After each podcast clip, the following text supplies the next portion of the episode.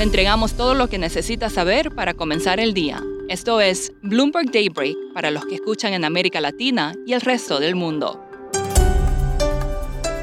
Feliz viernes y bienvenido a Daybreak en español. Es 11 de marzo de 2022, soy Eduardo Thompson y estas son las noticias principales.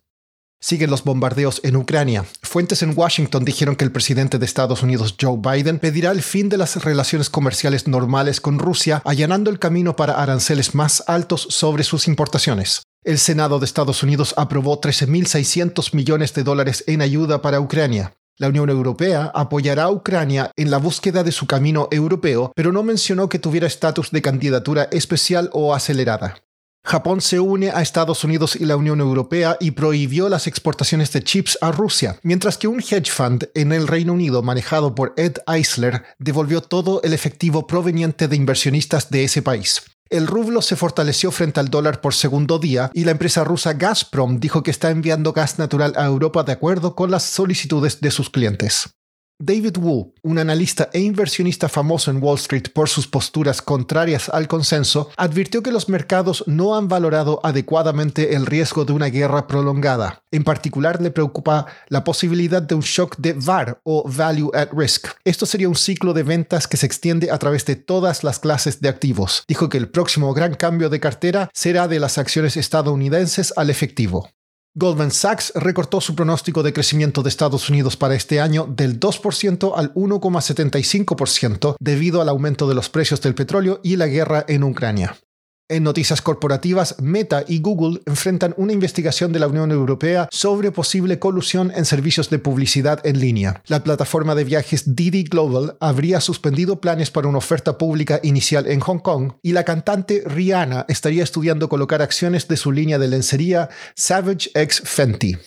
Pasando a América Latina, el ex líder estudiantil Gabriel Boric asume hoy como presidente de Chile. Será el más joven en su historia y el más de izquierda desde Salvador Allende. La Cámara de Diputados de Argentina dio su apoyo al acuerdo de 45 mil millones de dólares con el FMI. La propuesta ahora se dirige al Senado.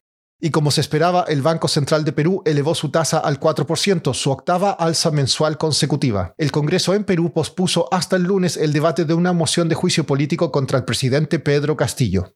La inflación en Brasil en febrero fue del 1,01% mes a mes y acumula un alza del 10,54% en 12 meses, ambas cifras por encima de lo previsto. En México, la producción industrial sorprendió con un aumento mes a mes del 1%. Colombia se prepara para un super domingo eleccionario este fin de semana. Andrea Jaramillo es jefa de la oficina de Bloomberg News en Bogotá y nos explica más.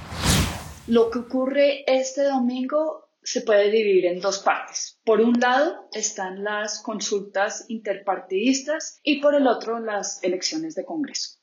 Estas consultas van a ayudar un poco a definir el, terreno. Ya sabemos que va a ser Gustavo Petro, nos va a dar un candidato de centro izquierda que las encuestas están mostrando que puede ser el exalcalde de Medellín, Sergio Fajardo, y va a salir un candidato de la alianza de derecha que las encuestas están mostrando la preferencia por otro exalcalde de Medellín que se llama Federico Gutiérrez.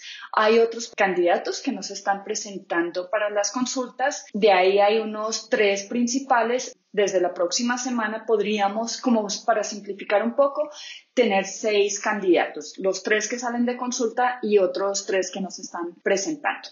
Andrea, ¿qué se espera para el Congreso? Bueno, las elecciones de Congreso estas son muy importantes porque se va a escoger un nuevo Congreso y el Congreso va a ayudar, por un lado, a establecer las cuentas y los balances para cualquier gobierno que llegue al poder. Eso es bien importante porque todos eh, están apuntando a hacer reformas, entonces las reformas van a tener que pasar por ahí. Hay muchos partidos que se están presentando, así que no se espera que ninguno tenga mayoría y que el próximo gobierno tenga que formar alianzas. En últimas, lo que muchos van a buscar responder, ya mirando los resultados, es cuánta fuerza va a tener el candidato de izquierda Gustavo Petro de cara a las elecciones presidenciales de mayo. Por último, el número de fallecidos por la pandemia podría ser tres veces mayor que los registros oficiales. Según un estudio de la Universidad de Washington, unos 18,2 millones de personas habrían muerto en los primeros dos años. Esto se compara con la estimación oficial de 5,9 millones. Eso es todo por hoy. Soy Eduardo Thompson. Que tengan un excelente fin de semana.